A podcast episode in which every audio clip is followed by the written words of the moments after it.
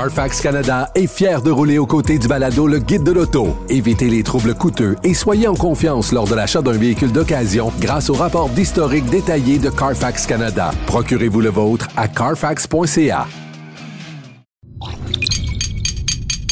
Cube Radio.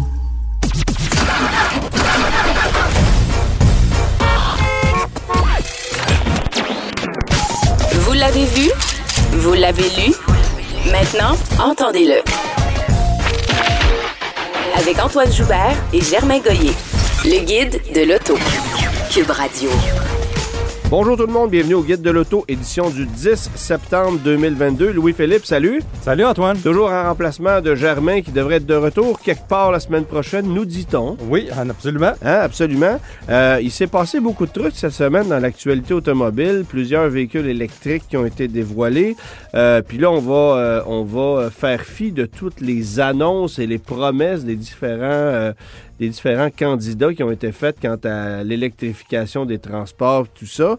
J'ai bien aimé, euh, par contre, euh, l'annonce d'Éric Duhem cette semaine qui disait vouloir euh, retirer la taxe sur les véhicules d'occasion. Ça, je pense que ça, Ah, dans l'industrie automobile, ça peut pogner.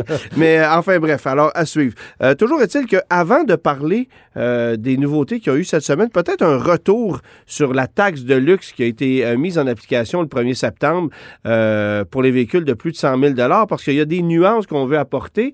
Et puis, je sais qu'on s'est peut-être un peu mis le pied dans la bouche en, en donnant des exemples qui n'étaient pas corrects. là. Même moi, je faisais des calculs dans ma tête, puis oh non, non, non, c'est pas ça, faut que je revienne, euh, parce que c'est un peu compliqué de calculer ça. Fait que, euh, bon, les véhicules, à partir du moment où le véhicule coûte 100 000 et plus, il est taxé à hauteur de 10% pour la valeur totale du véhicule ou 5 pour le montant dépassant le seuil des 100, des 100 000 Exactement. et, euh, euh, 20 pardon, pour, pour, pour, pour le, pour euh, le- le montant dépassant le seuil des 100 000 et on va prendre le plus petit montant des deux. Alors ça, c'est quand même assez clair, mais il y a des nuances euh, qu'il faut apporter à ça parce a des véhicules qui en sont exempts.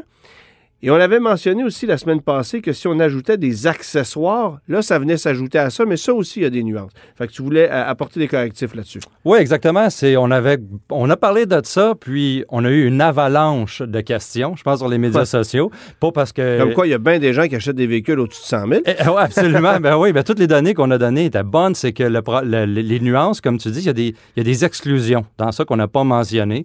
Il y a les véhicules assujettis, évidemment, on parle euh, des véhicules neufs euh, qui ont un poids nominal brut égal ou inférieur à 3856 kg. Qu'est-ce que ça veut Je veux dire? dire égal ou supérieur. Ouais, bon. dit, les véhicules... euh, C'est un véhicule assujetti. Donc, si, si on a un camion, par exemple, HD, Heavy Duty, ou bien un Hummer EV qui pèse un peu plus de 9000 livres, Ouais. il ne sera pas assujetti à la taxe. OK, parfait. Fait que ces véhicules-là vont en être exempts.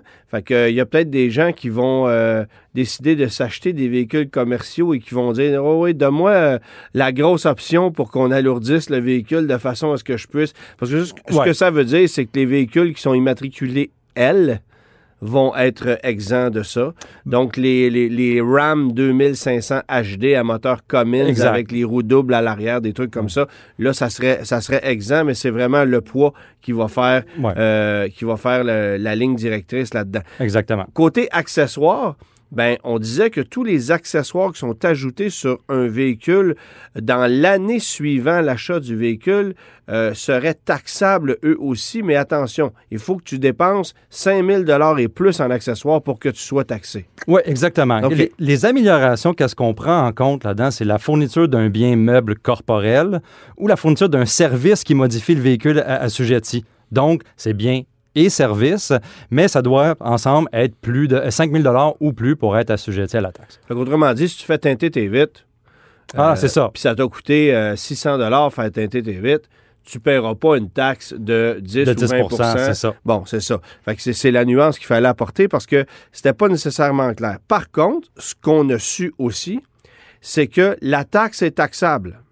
Donc, autrement dit, si vous achetez un véhicule qui coûte 105 000 ben le 5 000 le 5 000 supplémentaire, le 5, le 5 000 va vous coûter 1 000 de taxes parce que c'est 20% pour le 5 000 Donc, le prix total du véhicule est à 106 000 ben le, véhicule, le véhicule, on va vous le taxer sur 106 000 Autrement dit, la TPS TPQ, vous allez la taxer, vous allez la payer sur le 106 000 et non pas sur le 105. C'est ça. Qu'est-ce qu'on... qu'il y a de la taxe sur la taxe. Ouais, qu'est-ce qu'on disait, c'était que le, on prenait pas le prix, le- la valeur du véhicule n'était pas les taxes comprises. Par contre, le, le, le, le montant où on applique la TPS et la TVQ est euh, sur le montant où est-ce qu'on a pris compte de cette taxe-là, cette nouvelle taxe-là fédérale. Fait que, un peu mêlant, vous allez dire peut-être que c'est un problème de riches, effectivement. Puis moi, j'ai vu toutes sortes de commentaires passer en disant les millionnaires, on peut bien les taxer tant qu'on veut. Il y a différentes façons de penser là-dedans, puis bon, euh, j'embarquerai pas sur ma, sur, sur ma pensée personnelle, mais euh, il en demeure pas moins que c'est une taxe assez salée. Oui, puis ça vient avec la paperasse. Puis ça vient avec de la paperasse, oui, c'est ça. Puis là, bien évidemment, pas besoin de te dire que ça va ouvrir la porte à toutes sortes de magouilles, puis à, à toutes sortes de gens qui vont essayer de contourner ça. L'industrie automobile va, va travailler là-dessus très fortement, ça c'est bien évident, Oui. Euh, parce que c'est sûr que ça fera pas l'affaire, euh, par exemple, d'un concessionnaire Jeep qui veut vendre un Grand Wagoneer à 120 000 puis sur lequel on va venir ajouter un montant de taxes de luxe euh, euh, démesuré par rapport à un véhicule équivalent qu'on vendrait aux États-Unis qui, lui, n'est pas taxé. Fait que, à suivre. À suivre. Mais en attendant, euh, on peut parler de Jeep. tant- Moi qui est roi de la transition, parlons de Jeep qui a fait plusieurs nouvelles annonces cette semaine. En fait, on a dévoilé pas un, mais trois nouveaux véhicules élect- 100% électriques qui vont être commercialisés dans les prochaines années. Le premier, on peut en parler rapidement parce que ça ne sera pas vendu chez nous. C'est un, c'est un petit modèle qui va être destiné au marché européen, qui est dans le format d'un Jeep Renegade. Alors, c'est un véhicule électrique, mais urbain. Oui, on parle euh, du Recon ici, euh, qui est un, un petit véhicule électrique. On est capable de le reconnaître là, par ses lignes. C'est c'est C'est tout- évident c'est tout à fait Jeep. Ouais, ouais. Et puis, bon, ben, ce véhicule-là, on ne l'attend pas immédiatement. Comme tu dis, bon, ça ne sera pas chez nous, mais même le monde ne l'attend pas là, de- avant 2024.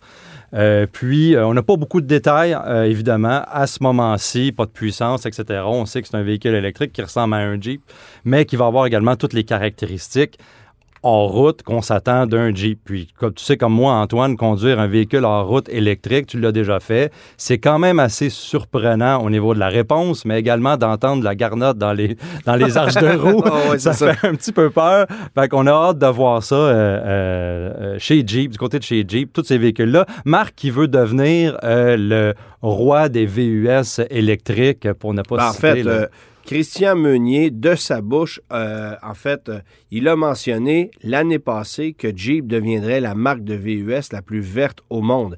Et on s'entend qu'on part de loin, parce que pour le moment, on vend du MI puis du Pentastar. C'est ça qui est payant. C'est ça qu'on vend. fait que la transition va se faire rapidement. Ouais. Bon, euh, on nous a annoncé que, bon, évidemment, on sait que le Grand Cherokee 4XE arrive prochainement. Il y aura une version 4XE, donc hybride rechargeable du Grand Wagoneer. Ça, ça va s'en venir aussi. Je vais aller assister euh, au dévoilement du Grand Wagoneer L ou à l'essai du Grand Wagoneer L dans quelques semaines où on va nous faire essayer aussi les nouveaux moteurs Hurricane. C'est probablement sur ces moteurs-là qu'on va amalgamer une technologie électrique, donc à suivre. On n'a pas de détails là-dessus.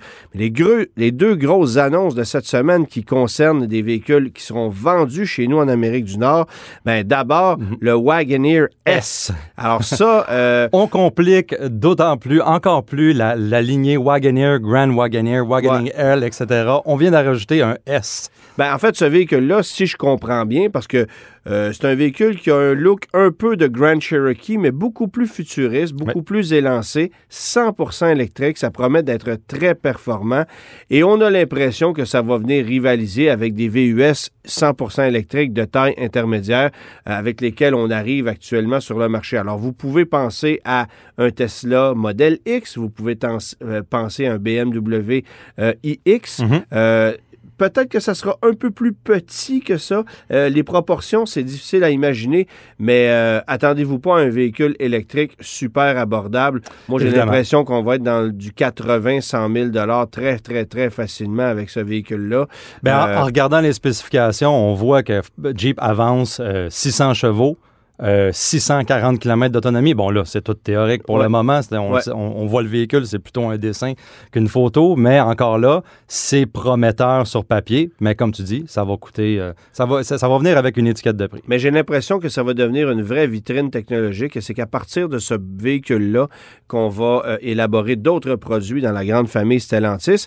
Et euh, ben, on n'est pas sans savoir que Stellantis travaille actuellement à la transition énergétique dans ses usines canadiennes.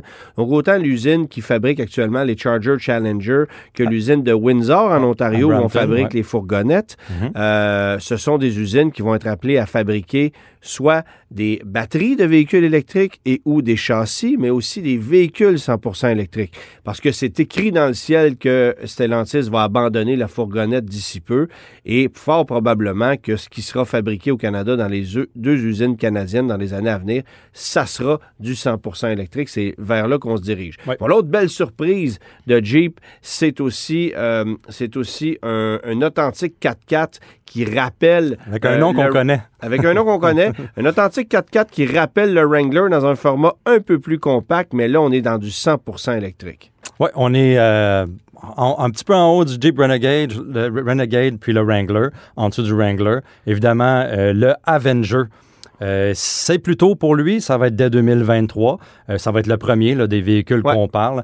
Et puis, euh, on parle ici de. On n'a Rien pas- à voir avec la Dodge Avenger Ah ouais, qu'on a vendue quelques années. On est allé chercher un nom qu'on avait dans le catalogue, là, et je pense que ça cadre bien avec le produit, mais ça risque de connaître un peu plus de succès que la, la Dodge Avenger. Oui, on était propriétaire du nom, mais ce nom-là, on y pensait pas souvent, je Non, pense. c'est ça.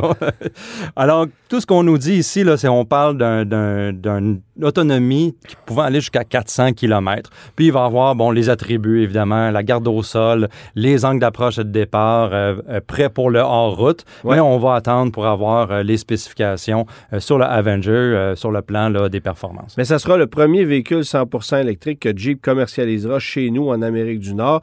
Là, évidemment, on va décliner l'ensemble de la gamme avec des modèles 4XE.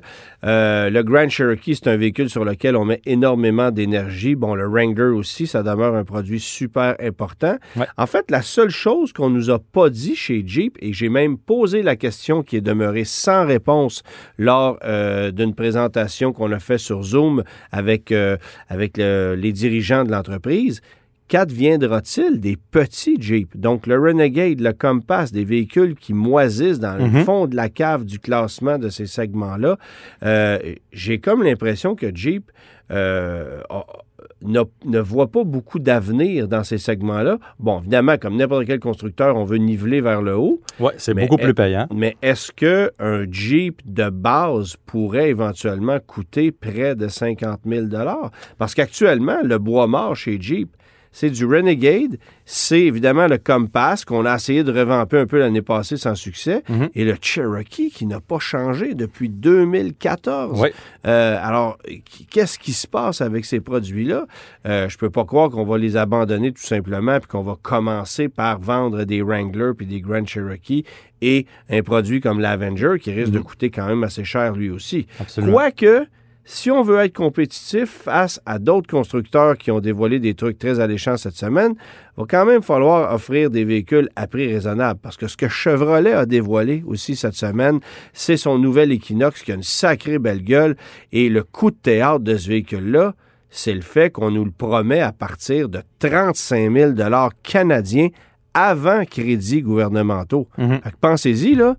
On est à un véhicule qui va coûter quoi, grosso modo, 25, 24 000 et des poussières, euh, plus taxes, en incluant les crédits gouvernementaux. C'est très Ça, agressif. c'est moins cher qu'une Civic. Là. Ah ouais. Oui, en ce moment, Hein? absolument. C'est c'est Ouais, moins ouais, cher ouais. qu'une Civic. Alors, euh, parle-nous- par- parlons-en de ce Chevrolet Equinox, parce que là, évidemment, euh, c'est un produit qui va remplacer l'Equinox qu'on connaît actuellement à essence. Mhm. Ça, ça va disparaître. Et là, il va avoir une gamme quand même assez large. Ben oui, c'est c'est l'Equinox un peu dévoilé là, après le Blazer.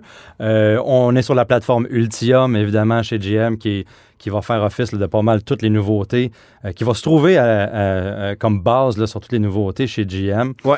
Euh, on propose avec les nouvelles Equinox deux batteries, euh, une petite batterie euh, qui va développer jusqu'à 210 chevaux et 242 livres-pieds de couple. Et puis une grosse batterie qui, qui va jusqu'à 290 euh, chevaux et 346 livres-pieds de couple. Mais ça, c'est les moteurs électriques. Quoi. Les batteries, on, on ne connaît pas les, les- les puissances là, des batteries. On connaît pas les puissances, les, mais les tailles. Là, ouais. on connaît les autonomies, par exemple. On va jusqu'à, dans les configurations attraction, on parle de 480 km d'autonomie maximale. Et dans les con- configurations à rouage intégral, c'est 450 km. On en perd un petit peu avec le rouage. Donc, très raisonnable. Mais la question qu'il faut se poser, c'est, en fait, c'est même pas une question à se poser. Ce véhicule-là, à ce prix-là, c'est évident qu'on va tuer la Bolt. Ouais. Ça, c'est évident, là. Donc, et tu auras remarqué aussi que la plateforme de la Chevrolet Bolt n'a pas été utilisée ailleurs chez Chevrolet ou chez GM, alors que la plateforme Ultium, ben, on sait déjà qu'elle va se retrouver sous le Cadillac Lyric, euh, sous un nouveau produit Buick. Euh, on sait qu'on va l'utiliser aussi pour le futur Blazer. Oui. On sait qu'on va l'utiliser chez Honda avec le Prologue, chez Acura avec le ZDX, qui était le Precision Concept qu'on a dévoilé récemment. Alors, on met énormément Il y a beaucoup de nouveaux. On peut pas se planter, là. Bon, Avec ouais. ce- On peut pas se planter avec cette plateforme-là. Si on se plante, ça sera pas drôle. Mais comme tu dis, on regarde la Bolt à côté qui est là. Ah non, bon, c'est sûr que c'est terminé. Mais Ouais. la Bolt, pour le marché du Québec, ça va demeurer un produit super important. Antoine Joubert, Germain Goyer. Des vrais gars de char. Le guide de l'auto. Louis-Philippe, tu n'es pas sans savoir que j'ai eu la chance à quelques reprises de visiter les installations de Shelby American euh, dans la région de Las Vegas. Avant, on était placé non loin du Las Vegas Speedway. C'était plus petit comme environnement. Mais là, on a euh, depuis quelques années un nouvel espace où on fabrique les véhicules. On a une belle salle d'exposition. Il y a une boutique gigantesque de laquelle tu ne peux ressortir sans rien acheter. C'est à peu, à peu près Impossible. impossible. Fait qu'on a réussi à, à- à mousser cette passion-là pour les produits Shelby, à les faire connaître encore davantage aux États-Unis. Par contre, je n'ai pas l'impression qu'au Canada, les gens sont vraiment au courant de ce que c'est Shelby American. Les gens connaissent la Mustang Shelby GT350, la Shelby GT500, mais Ils connaissent sans- pas toute la lignée. Ils, ils- connaissent pas la lignée et la nuance qui existe entre la Shelby fabriquée à l'usine de Ford et la Shelby fabriquée chez Shelby. Et pour clarifier tout ça, et parce que il y a quelqu'un qui aujourd'hui propose des produits Shelby comme ça euh, ici au Québec, on a décidé de parler avec euh, Nicolas L'Espérance, qui est euh, responsable des véhicules de performance chez Olivier Ford, qui est le seul concessionnaire euh, autorisé à vendre les produits Shelby American. Salut, euh, salut Nicolas. Salut Antoine, comment vas-tu? Ça va bien, merci. Euh, bon, évidemment, là, tu me faisais, euh, tu me faisais mention euh, il y a quelques jours que tu avais reçu quelques nouveaux jouets en concession, puis tu t'étais amusé avec ça, puis là, tu m'invitais à aller peut-être en, en essayer quelques-uns, ce que je vais faire, je te le garantis. Mais pour commencer, la première question que je te poserais, c'est quelle est la nuance? Comment est-ce que tu peux expliquer aux gens ce qui est la différence entre une Mustang Shelby GT500 que je vais acheter chez plusieurs concessionnaires Ford, pas tout le monde qui les vend, mais il y en a quand même plus qu'un, euh, et euh, la- la- la- l'authentique Shelby fabriquée par Shelby American. là. Bien sûr. Euh, ben, de la lignée de Ford, il y a une, division dans Ford qui s'appelait au- auparavant SVT, Ouais. qui est devenue aujourd'hui Ford Performance, qui produit à la même usine que les Mustangs normales euh, deux, deux modèles qui sont la GT350, que la fin de production est arrivée en 2021, et la GT500 qui est toujours sous production. Ouais. C'est une voiture qui est produite sous licence Shelby par Ford directement à l'usine de Ford.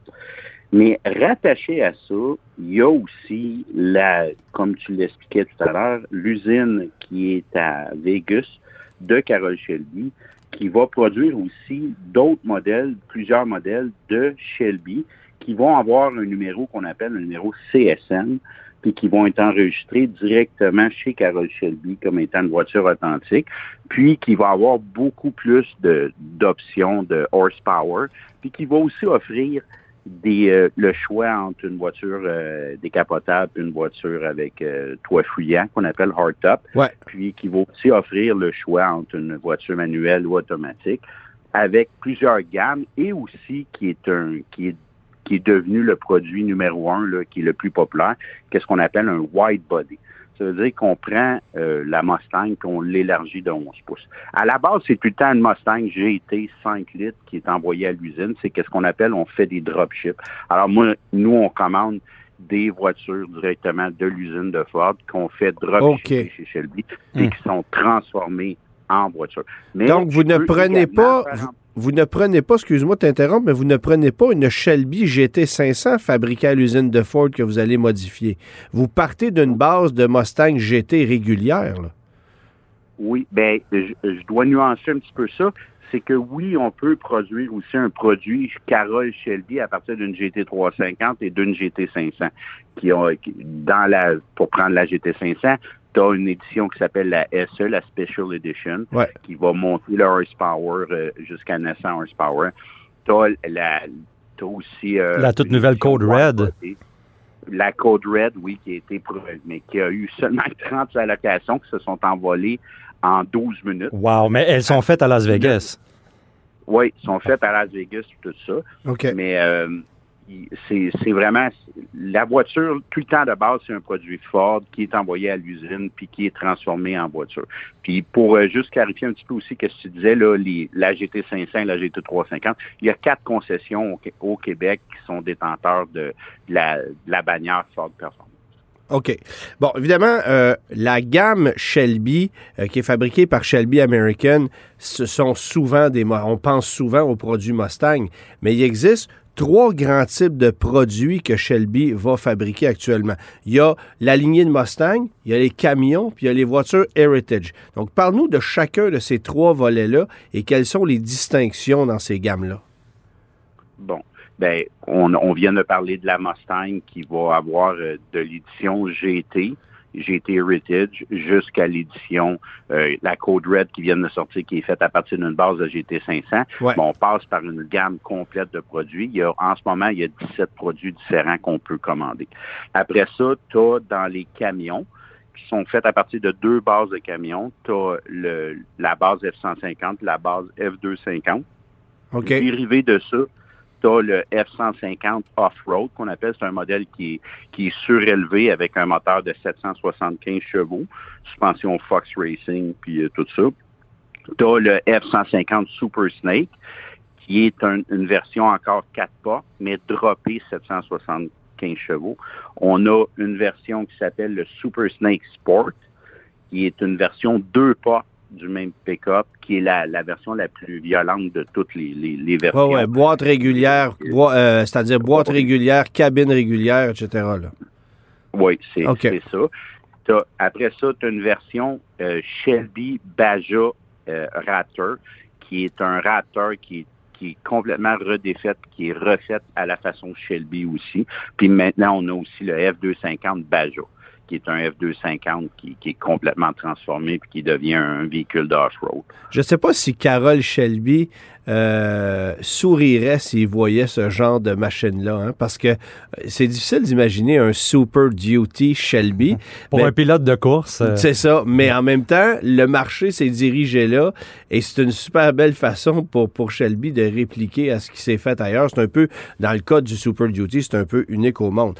Là, évidemment, il y a aussi les voitures héritage et ça, ben, c'est vraiment un monde complètement à part c'est ça. Dans la, la, division héritage, on a euh, la fameuse AC Cobra, qui a euh, plusieurs versions. Il y a la MK1, MK2, puis maintenant on a la MK3 qui vient juste, juste de sortir, qu'on va avoir bientôt au Canada. Il y a la GT40, la fameuse GT40 originale. Puis il y a aussi la Daytona. Ouais. Puis dans la GT40, on a deux versions. On a une version euh, régulière, puis on a aussi une version wide body en édition très, très limitée. Bon, ces voitures-là, là, je veux qu'on clarifie des choses parce que, bon, tous ceux qui euh, ont vu une Cobra ou une AC Cobra ou une réplique d'AC Cobra une fois dans leur vie sont tombés sous le charme, mais on s'est fait dire, je sais pas combien de fois, oui, oui, c'est une vraie Cobra, oui, oui, c'est une vraie. C'est quoi une vraie Cobra? Parce que on en a fabriqué quelques 200 quelques unités, des originales qui valent aujourd'hui 2, 3, 4 millions de dollars. Celles que vous fabriquez, celles que vous fabriquez aujourd'hui, ce sont des vrais Shelby, mais on n'est pas à la même place. C'est quoi la nuance? Bien, la nuance, c'est que en 1965, quand les, les, les, premières voitures ont été fabriquées, c'était ces voitures-là ont une valeur inestimable aujourd'hui. À, à, chaque cancan qui en passe une, on, on s'imagine pas les prix que ça fait, puis on se dit c'est incroyable. Mais c'est c'est à partir des, des, plans identiques, identiques de la version originale de M. Shelby, ben, il y a des voitures aujourd'hui qui sont produites. Cette voiture-là, elle est produite par Superformance, qui est une compagnie où est-ce que la, le châssis et la carrosserie est fabriqué en Afrique du Sud, puis c'est ramené ici aux États-Unis. Okay. Puis là, après ça, il y a une finition qui est faite pour faire le produit. À travers ça, il y a deux, c'est tout se passe dans Shelby parce que le monde il dit c'est pas une vraie Shelby, c'est une vraie Shelby. Il faut à la base un Shelby, tu vas avoir si tu vas avoir un, un Shelby authentifié carrosse Shelby, tu vas avoir un, qu'est-ce qu'on appelle un CSM number, ouais. qui est Carrosse Shelby Manufacturing. Puis tu peux avoir aussi qu'est-ce qu'on appelle un SPO number sur une AC Cobra, qui est le numéro qui est fait à la base par Superformance. Parce que à l'usine de carrosse Shelby, on fabrique pas le body. Tu peux avoir un body en fibre de verre ou en aluminium, on fabrique pas ces bodies-là. On fabrique pas le châssis. Qu'est-ce qu'on fait, c'est qu'on fait la, toute la, la, finition de la voiture, que ce soit le moteur, la transmission, les suspensions, euh, l'intérieur, toute cette finition-là est faite ici, mais le, le, le, châssis et la carrosserie est fabriqué à l'usine de Superformance en Afrique du Sud. Okay. Et après ça, étant donné, on le finit. Tu peux acheter une version AC Cobra qu'on appelle une SPO, que tu vas payer moins cher que si tu achètes une CSM. C'est identiquement la même, même voiture, sauf que si tu veux avoir un numéro CSM, tu vas payer un montant supplémentaire pour avoir une authentification CSM. Mais Nicolas, des, une, une, des, des entreprises comme Factory 5, par exemple, là, eux, ils, sont, ils, ils, font des répliques de répliques d'AC Cobra. Euh, ils, ont le droit, ils ont le droit de faire ça, j'imagine, ou c'est un, c'est comme, euh, ils, sont, ils ont une licence? Oui, c'est ça. C'est une licence qu'ils ont achetée, mais là, il y a, pour les nommer, le Factory 5, Backgraph Racing et tout ça, ils, ils font un produit, la, la, la, carrosserie va avoir le, le look de la voiture euh, originale puis ces choses-là, mais il y a plusieurs composantes, dont le châssis, qui ne, qui ne pourra pas être identique à un châssis qui est original Shelby. Okay. Le châssis original Shelby, la seule façon de l'avoir, c'est de le prendre de Shelby ou Superformance. Le reste, c'est le reste, c'est un habillage tout ça, mais ça, c'est des qu'est-ce qu'on appelle des licensing. C'est des voitures qui sont fabriquées sous licence.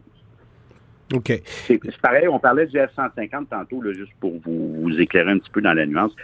L'usine à Vegas a une, une capacité X de, de, production de nombre de véhicules. Puis les pick-up, quand ils ont sorti ça, ça a parti en fou en 2015. Puis Évidemment. Ils ne s'attendaient pas à avoir une business comme ils ont là. Alors, ils se sont associés avec la compagnie qui s'appelle Toscany Motors à Elkhart Lake aux États-Unis. Puis Toscany fabrique sous licence encore, on dit tout le temps sous licence, le, le, les fameux pick-up en plus grande, euh, à plus grande échelle, en plus grande quantité, qui est distribué dans le réseau des, des, concessionnaires Ford qui ont été choisis, dont nous autres, nous autres, on est là depuis le départ en 2015. Puis le, le, le, le produit est produit, il, il va être fait à plus grande échelle. C'est parce que l'usine en ce moment chez Shelby à Vegas, ça fonctionne pleine capacité. Tu ne les attentes de deux ans. Là. Tu commandes une voiture en son Bon, c'est pareil comme pour une Hyundai Ioniq. Fait que c'est ça. On est même surpris. C'est ça. C'est ça. Bon, euh, là, évidemment, moi, je me souviens d'avoir visité l'usine de Shelby aux États-Unis et on m'avait dit vendre une, euh, une Shelby Heritage au Canada, c'est très compliqué. Il fut une époque où tu ne pouvais pas acheminer une voiture complète au Canada. fallait qu'elle soit dépourvue de mécanique, sans quoi Transport Canada ne l'homologuait pas. Euh, là, c'est vendu, je crois, comme voiture euh, pas expérimentale, mais artisanale. Comme voiture artisanale, parce qu'évidemment, c'est pas une auto qui peut rencontrer des normes normales. Il n'y a pas de coussin gonflable d'assistance à la conduite là-dedans. Là.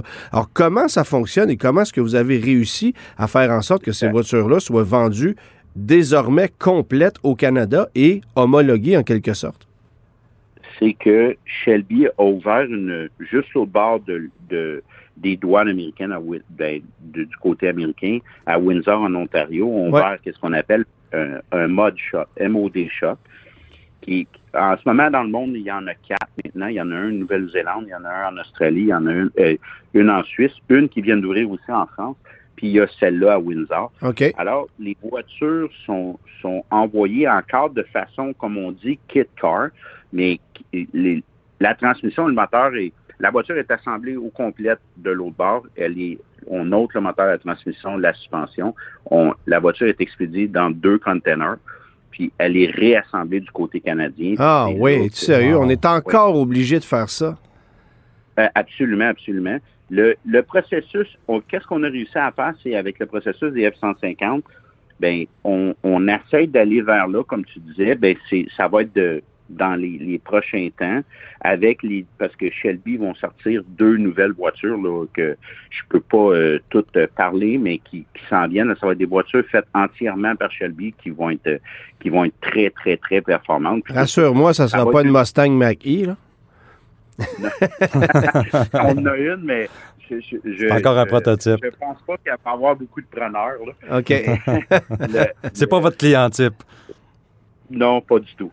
Fait que, le- la voiture, on va falloir faire le même processus avec euh, Transport Canada à Blainville pour pouvoir faire euh, authentifier et faire approuver la voiture Transport Canada complète. OK. C'est ce qu'on a fait avec les pick-up. On a envoyé des pick-up, ils ont smashé dans les murs, ils ont fait tous les tests nécessaires et tout ça. C'est pour ça que ces camions-là, tous les camions modifiés par Shelby, tu sais, le monde, ils disent au Québec, on n'a pas le droit d'avoir des suspensions surélevées et tout ça. C'est vrai, ça n'a pas le droit d'être modifié ici. Mais les camions Shelby, parce qu'ils ont passé tous les tests, les crash tests à Transport Canada, tout ça, sont complètement légales. Ils ont le, la vignette Transport Canada dans les portes, puis c'est. Fait c'est la façon. Puis là, en plus de ça, on a reçu l'autorisation de, de pouvoir faire l'exportation directement du châssis. Plus besoin de, de shipper les châssis dans ces Cobras aux États-Unis. Ils vont arriver directement au port de Halifax, de l'Afrique du Sud. Ils vont être transportés directement à Windsor, puis on va les assembler directement là. Ça, c'est déjà, ça, c'était un gros, gros step qu'on voulait réussir à, à, à faire, puis c'est ça qui a, qui a pris deux ans et demi à, à faire approuver, puis à faire toute la poutine, puis à montrer euh, patte blanche, là, si on peut dire. Alors là- le- Le numéro de série d'une voiture Shelby Heritage, euh, commençant par CSM, est enregistré comme une voiture artisanale au Canada. C'est encore le cas, là. Oui, oui, OK. ça. C'est toujours, mais c'est quand même, ça reste quand même une originale que tu vas dans le livre ou dans le Wall of Fame de Shelby, puis elle va être enregistrée de façon euh, vraiment originale et légale avec les certificats qui viennent avec pour authentifier que la voiture, c'est une voiture originale de chez Shelby. Ça peut valoir combien une, euh, une Shelby Heritage? Parce qu'évidemment, on voit toutes sortes de trucs. Là. Moi, j'avais parlé, bon, tu, co- tu connais probablement Michel Pigeon qui fabrique des voitures de ce genre-là. Euh, Il y en a qui, c'est de la belle qualité. Là. Ils font quand même des voitures qui, qui, qui sont, euh, qui sont bien, bien faites. Euh, alors, tu sais, on parle d'une voiture qui va se vendre 100, 125, 150 000 On est où avec une vraie Shelby? Est-ce que c'est du simple au double? Est-ce que c'est une auto qui, contrairement aux autres, va gagner en valeur? Comment ça marche? C'est le, starting price pour une MK3, là, la nouvelle édition Ouais. qu'on vient de sortir, tout ça, c'est 245 000 Ça, c'est le bottom, bottom price. Ça commence là, puis on peut bâtir là, euh, facilement. Là, je peux me rendre à 900 000 Vous C'est- faites pas de la deuxième chance au crédit, des fois? Non. troisième, troisième. Troisième. mais ça, ça va très, très rapidement là-dedans. Mais je- comme je dis à tout le monde, euh, l'avènement du, du COVID a, a- a dénoué plusieurs portefeuilles à travers le Québec puis le Canada. Puis moi, j'en viens pas les ventes qu'on fait. Euh, À chaque année, je suis 50 véhicules short.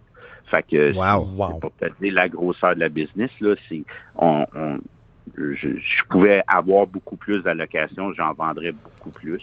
Puis euh, on fait pas aucune publicité, c'est que du bouche à oreille avec des, des, des clients.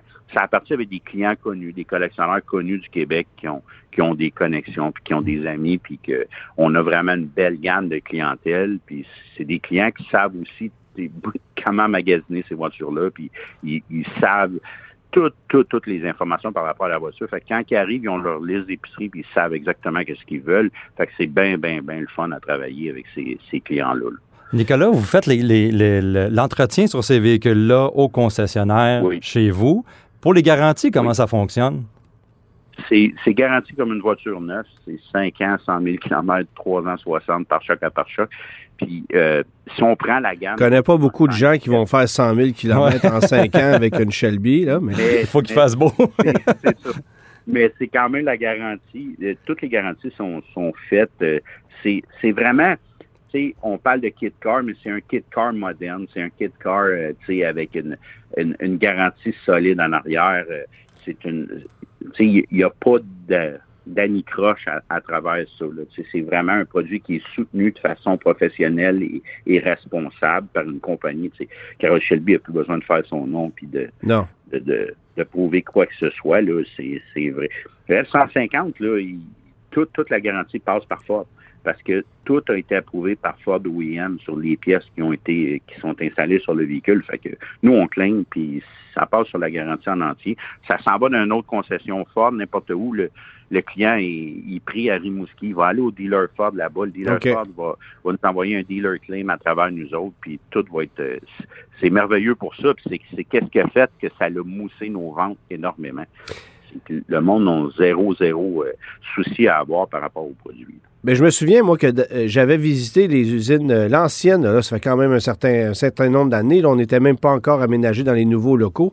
Lorsqu'on était à côté du Las Vegas Speedway, j'avais Ouais. rencontré un des dirigeants de, de, de, de Shelby là-bas qui m'avait con- fait conduire une Shelby Super Snake de 850 chevaux. Et il m'avait dit, ça, Oui. c'est la limite qu'on peut encore garantir chez Ford. Parce qu'après ça, il y avait une Shelby 1000 où là, il n'y a plus rien qui s'appliquait. You're on your own. Il n'y a pas de garantie là-dessus, mais tu as un niveau de performance hors norme. Là. Euh, y a-t-il encore des véhicules comme ça qui sont fabriqués par Shelby où là, euh, euh, on pousse la limite jusqu'au point où, écoute, on n'est pas capable de rien te garantir, mais euh, tu vas avoir du fun, mon homme. Shelby, Shelby a, a fait leur devoir par rapport à ça, puis là, ils garantissent entièrement toutes les modifications qu'ils font. OK. Fait que si, où est-ce que la garantie de Ford euh, ne, ne répond plus, on va appeler ça de même, là, Ouais. ben, à ce moment-là, Shelby va garantir le reste de la OK. partie de la garantie. OK. OK, parfait.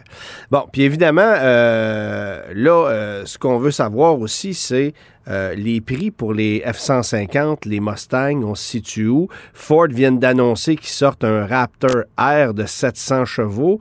Est-ce que un, est-ce qu'un Shelby Raptor est un véhicule qui est très différent de ce Raptor R-là? Est-ce que dans le fond, Ford vous fait compétition? C'est un peu particulier, là.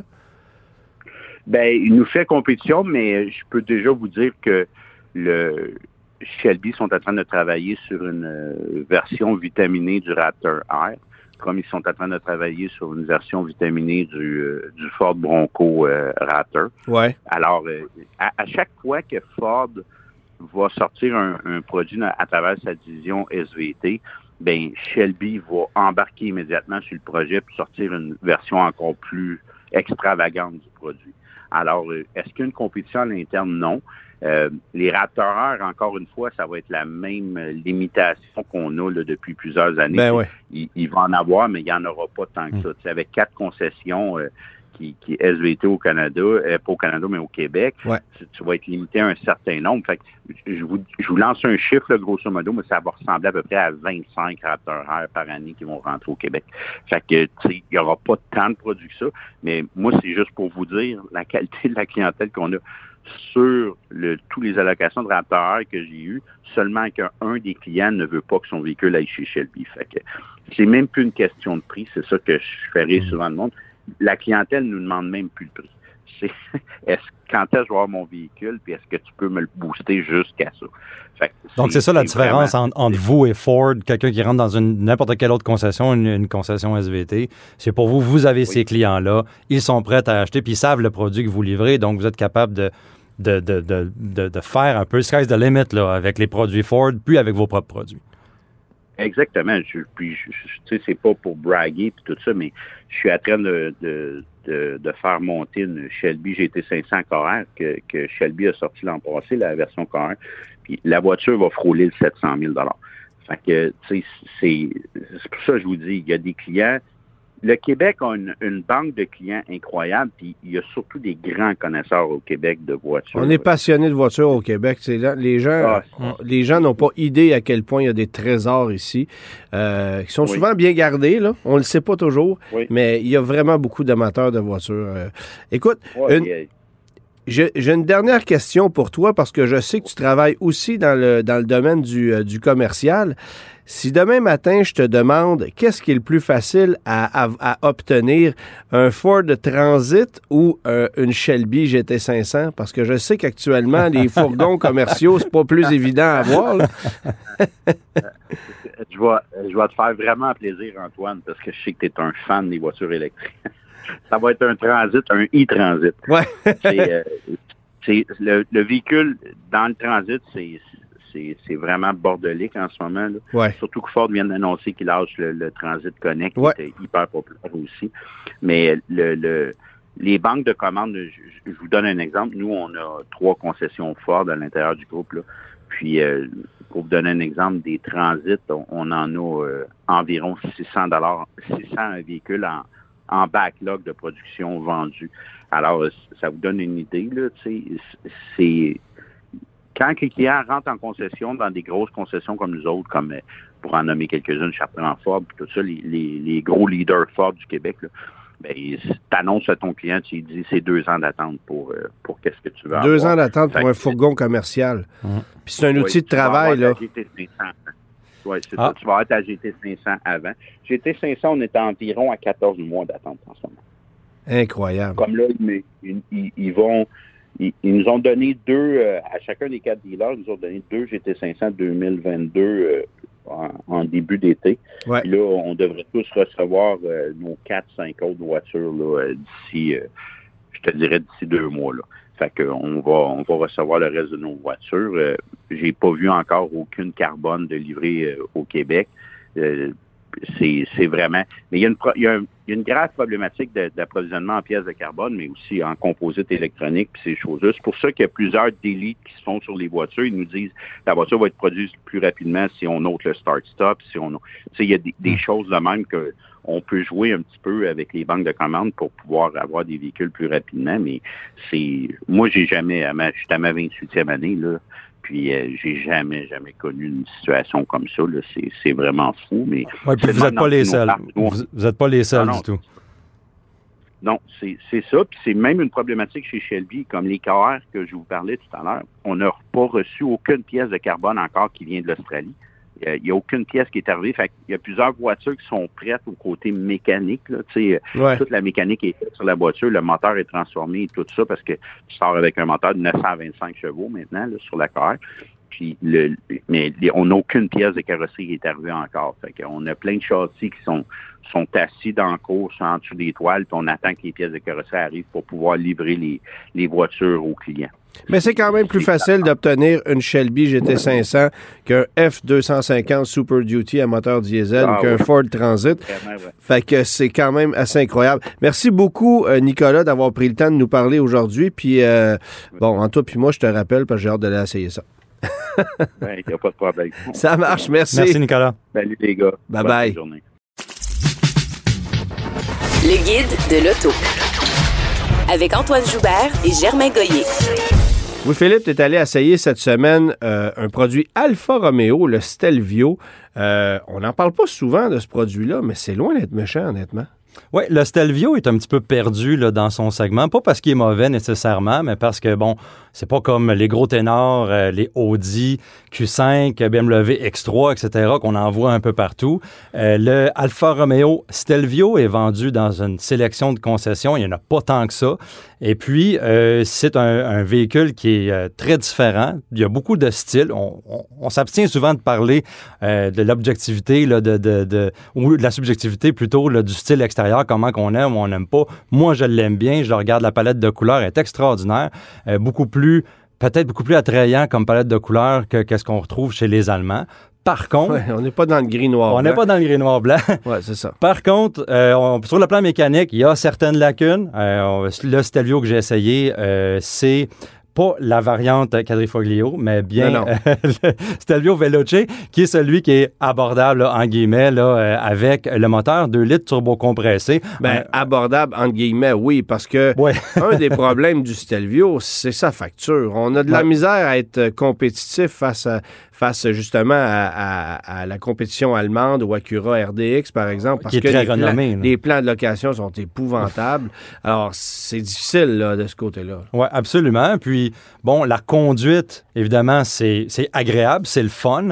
Euh, dans l'habitacle, bon, c'est un mélange un peu de Dodge avec un- des appliques de fibre de carbone. On retrouve des boutons qu'on dit, bah, ça devrait pas aller là parce que ça n'a pas la prestance ou bien la même finition euh, que ce qu'on retrouve chez les Allemands. Euh, par contre, c'est un véhicule qui est très confortable sur la route. Les sièges sont extraordinaires. Direction qui est super précise. Moi, c'est le point que j'aime beaucoup. Oui. C'est un, c'est un- truc qui est le fun.